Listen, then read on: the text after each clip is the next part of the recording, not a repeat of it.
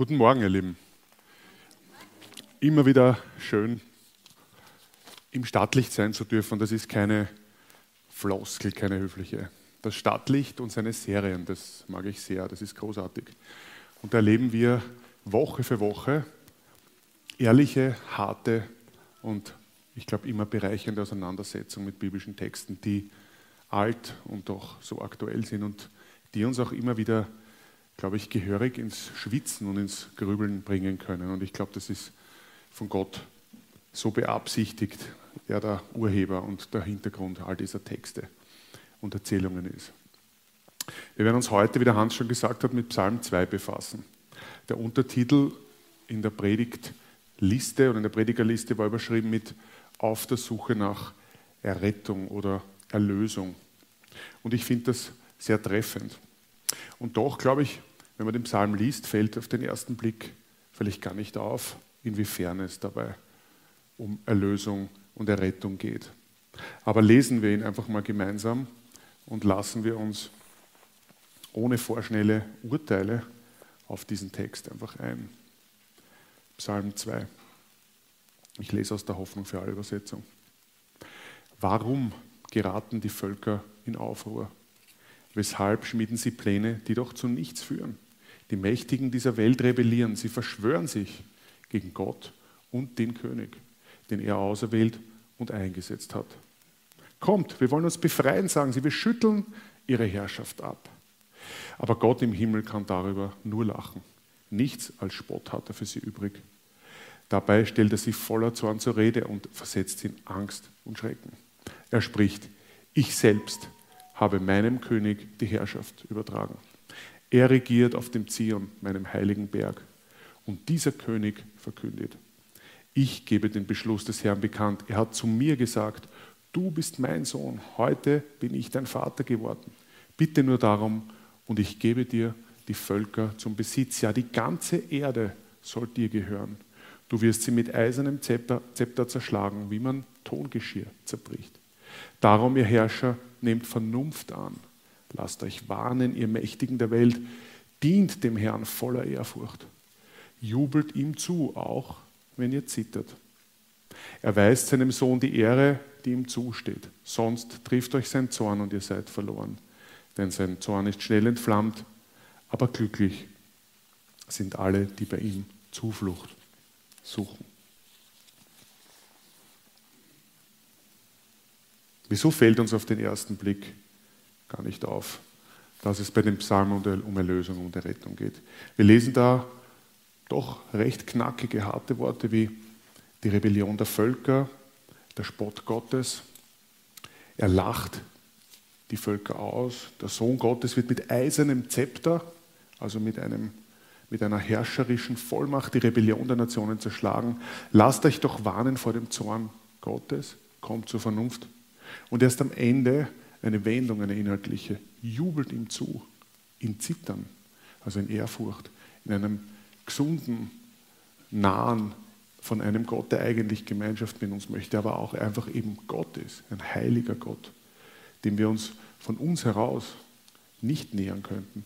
Nur dort ist Glück zu finden. Das ist die große Konklusion am Ende dieses Psalms. Die Weisheit des Tages, wenn du heute sonst nichts anderes von meinen Worten mitnimmst, lautet folgendermaßen. Beim Bibellesen immer genauer hinschauen.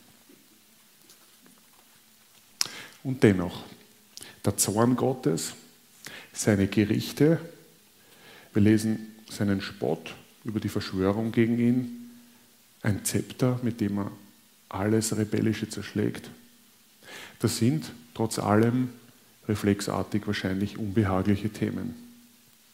Und wie der Martin unlängst gesagt hat, Psalm 2 schafft es aus dem Grund vielleicht auch nicht so leicht, auf christliche Postkarten und Kalenderblätter und Glückwunschkarten. Eigentlich schade. Aber damit ihr aufmerksam bleibt, sage ich euch erst später, warum ich das schade finde. Aber warum sind das so unbehagliche Themen?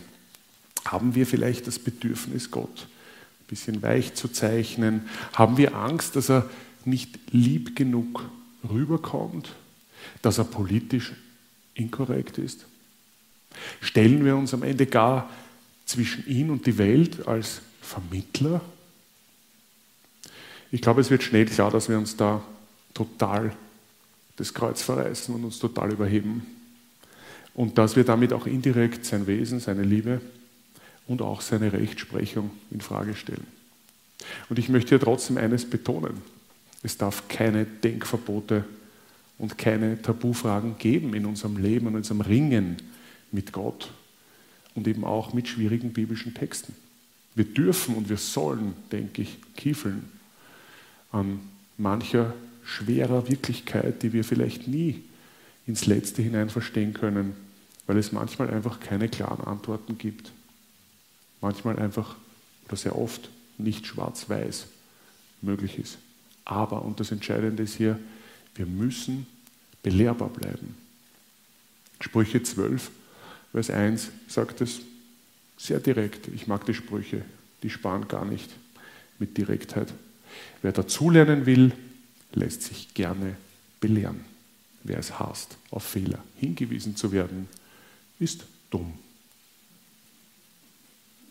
Bibel. Wenn man das menschliche Denken und Reden so analysiert, und ich nehme mich dann nicht aus, dann scheint es so, als gäbe es so drei große Hauptrichtungen, ähm, wie man Gottes Wesen, Gottes Handeln mit der Welt ähm, zu beurteilen scheint.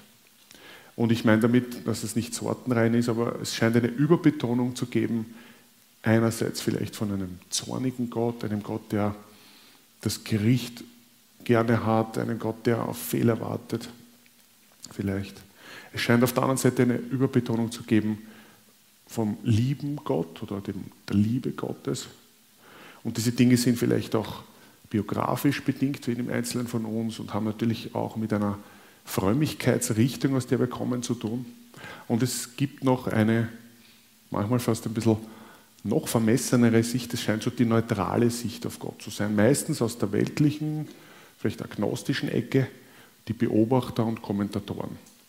Von dort kommt dann vielleicht mehr auch diese Kritik an, an den Rachepsalmen, an Gottes Gerichtsandrohungen, eine unerhörte Entrüstung über einen Gott, der immer wieder auch mal fest auftritt in der Geschichte, der aufräumt mit Unrecht, das die Menschheit verursacht hat in der Welt.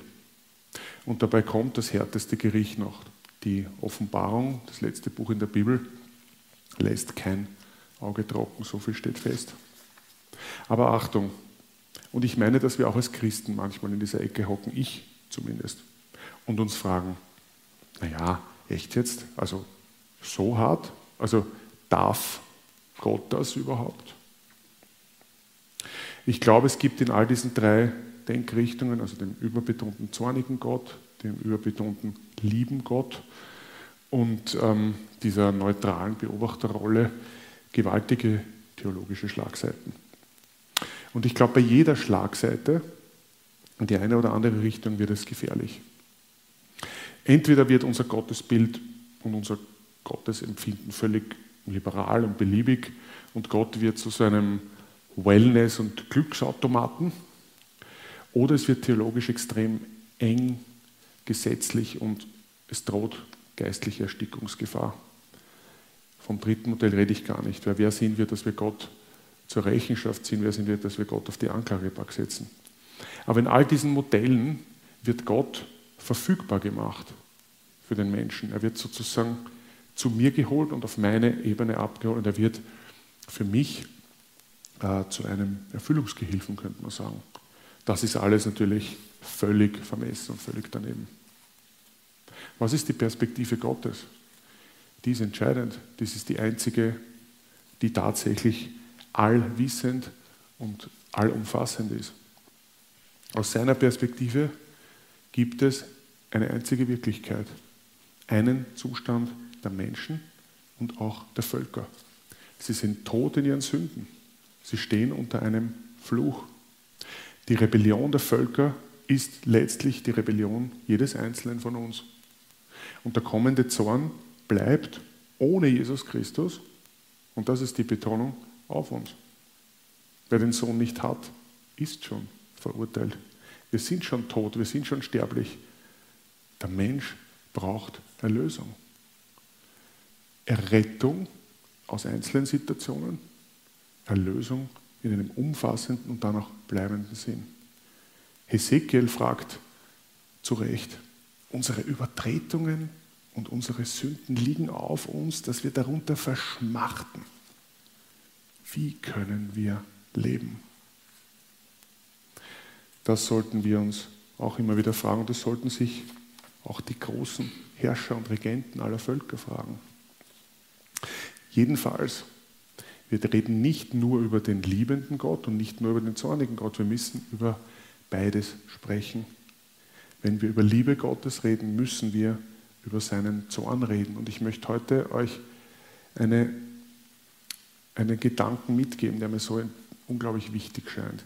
Wir müssen darüber reden, wie konstruktiv wichtig Gottes Zorn ist, wogegen er sich eigentlich im Kern richtet und welches Ziel der Zorn Gottes verfolgt. Und warum nur sein Königtum, nämlich das von Jesus Christus, dem Messias, dem Erlöser der Welt, warum nur sein Königtum Heil, bleibendes Heil für diese Welt bringen kann, so wie es Psalm 2 verspricht. Der Zorn Gottes fließt ganz direkt und untrennbar aus seiner Liebe. Der Zorn Gottes richtet sich gegen alles, was seine Schöpfung zerstört. Und die Zerstörung der Schöpfung ist dramatisch. Und deswegen ist auch der Zorn Gottes dramatisch und sehr, sehr ernst. Aber er ist immer, immer heilsorientiert. Gott möchte mit seinem Zorn Heil wirken. Er möchte zur Vernunft rufen, zur Buße, zur Umkehr. Und dabei ist Gott enorm geduldig und langsam zum Zorn, wie uns die Bibel immer wieder bezeugt. Und denken wir bei dem Gedanken daran, der Psalm 2, den wir heute lesen und bearbeiten, ist 3000 Jahre alt. Er wird vor 2000 Jahren noch einmal zitiert in der Offenbarung, ein, ein Vers daraus. Also niemand kann sagen, Gott ist ein blindwütiger Grandschirm ohne Impulskontrolle, einer, der einfach mal kurz draufhaut, weil ihm gerade was auskommt. Nein, Gott schaut immer noch zu. Aber er sagt auch, ihr Lieben, besser heute als morgen. Kehrt um, tut Buße zu eurem ewigen Heil. Das ist der Höhepunkt, wie wir dann gelesen haben vom Psalm 2. Und darum habe ich am Anfang gesagt, genau hinschauen. Weil das verpassen wir, wenn wir nach den ersten drei Versen sagen, also das, na, das darf er nicht und nein, das ist mir viel zu brutal und viel zu grob. Na. Sind wir nicht manchmal so? Ich glaube schon. Also, noch einmal, nimm das mit, wenn du nichts anderes mitnimmst. Beim Bibellesen immer genauer hinschauen. Es gibt nämlich immer was Größeres und was letztlich Wichtigeres als unsere ersten Reflexe die wir beim Lesen von speziell schwierigen Texten haben. Wir müssen schauen, wie Gottes Wesen ist. Wir müssen schauen, was hat er in der Vergangenheit gemacht. Was tut er heute in deinem Leben, in unserem Leben, in der Welt? Und was hat er noch vor? Ich wiederhole, Gottes Zorn fließt direkt aus seiner Liebe und richtet sich gegen alles, was seine Schöpfung zerstört. Und rebellische Herrschaftssysteme der Völker, der Menschen, ähm, tun das im großen Stil. Und das möchte Gott zerschlagen, weil er weiß, dass es uns umbringt. Und dabei muss man eines auch sagen. Wir alle und eben auch die Nationen, die Gottes Herrschaft so gern abschütteln wollen, nehmen das Gute von Gott sehr wohl und sehr gerne an. Frieden, Liebe, Wohlstand, Gesundheit, die Natur, die Annehmlichkeiten der Schöpfung. Ja, bitte. Aber ohne seine Herrschaft. Das wollen wir nicht. Die muss abgeschüttelt werden. Gott weiß, dass uns das umbringt. Er will Erlösung und Errettung bewirken und das zu seinen Bedingungen. Aber wir dürfen wissen, dass er will, dass niemand verloren geht. Und Psalm 2, wie gesagt, ist zutiefst messianisch zu verstehen. Der von Gott eingesetzte König Jesus Christus ist der, der am Ende Gericht üben wird und Gericht üben muss und der dann endlich für alle Völker Frieden schaffen wird. Er hat dafür voll bezahlt. Also wenn du an Gottes lautem und leidenschaftlichem Ja zur Menschheit und zur Schöpfung zweifelst, dann schau einfach nur aufs Kreuz. Dort hast du deine Antwort. Wovon müssen also die Völker erlöst werden und wovon müssen wir alle erlöst werden? Aus unserer grundlegenden, schadhaften, rebellischen Wesensart. Das ist leider der Zustand der Menschheit ohne Gott. Sichtbar wird das ganz früh in der Menschheitsgeschichte. Ich lese euch einen Vers aus 1. Mose 11 vor. Da heißt es, und sie sprachen, wohlan, lasst uns eine Stadt bauen und einen Turm, dessen Spitze bis an den Himmel reicht, dass wir uns einen Namen machen, damit wir nicht über die ganze Welt zerstreut werden. Hier wird klar, wir bauen uns eine Utopia, wir bauen uns eine tolle Welt, aber ohne Gott. Wir schütteln seine Herrschaft ab. Und daraus, aus dieser Haltung fließt alles Elend dieser Welt. Das muss uns bewusst sein. Das will Gott zerschlagen. Das wird er zerschlagen. Das verspricht er im Psalm 2, weil er die Völker, die Menschen so sehr liebt. Und ich habe den Eindruck, und das ist ein Gedanke, der mir wichtig geworden ist in der Vorbereitung, dass wir Christen an dieser Stelle, wenn wir über Gericht sprechen, manchmal aufpassen müssen, weil wir manchmal das sprichwörtliche Kind mit dem Bad ausschütten und manchmal trotzdem pauschal alles ablehnen, was aus der weltlichen Menschheit, aus Institutionen kommt. Ich möchte ein Beispiel anführen, weil das wichtig geworden ist. Viele sagen, die EU zum Beispiel ist, der kommende antichristliche Staat in der Endzeit. Und ich möchte es gar nicht groß kommentieren, ich kann mir das durchaus vorstellen. Wir wissen, dass am Ende der Zeiten, bevor Jesus wiederkommt, wahrscheinlich eine große Weltregierung kommen wird, die noch viel aggressiver antigöttlich sein wird als alles, was davor passiert ist. Aber die Grundidee, dass Deutschland und Frankreich nach zwei verheerenden Weltkriegen mit annähernd 100 Millionen Toten einen, eine Wirtschaftsgemeinschaft und eine politische Gemeinschaft gründen, um Frieden zu sichern. Und wir dürfen in diesem Frieden in Mitteleuropa seit 80 Jahren fast leben, ist gut. Frieden, Menschenrechte, Frauenrechte, Entwicklungshilfe, Hilfsaktionen, Medizin, Technik sind grundsätzlich gute Dinge. Das Problem ist, dass es ohne Gott im großen Stil auskommen möchte und dass es leider immer wieder auch Missbrauch gibt. Aber passen wir auf, an der Stelle, dass wir pauschal auch große Segnungen, die wir erleben, speziell hier im reichen Westen, als schlecht und gottlos abtun. Ich glaube, wir müssen diese Spannung aushalten. Und wenn wir in dem Spannungsfeld stehen, zwischen gottlosen Institutionen und dem Guten, was dabei trotzdem rauskommen kann im Alltag, dann müssen wir aufpassen, dass uns die Schadenfreude nicht rechts überholt. Denn wir übersehen dabei vielleicht schnell, dass wir selbst täglich Begnadigte sind. Dass wir täglich selber unser Leben ohne Jesus verwirkt hätten und aus seiner Gnade leben.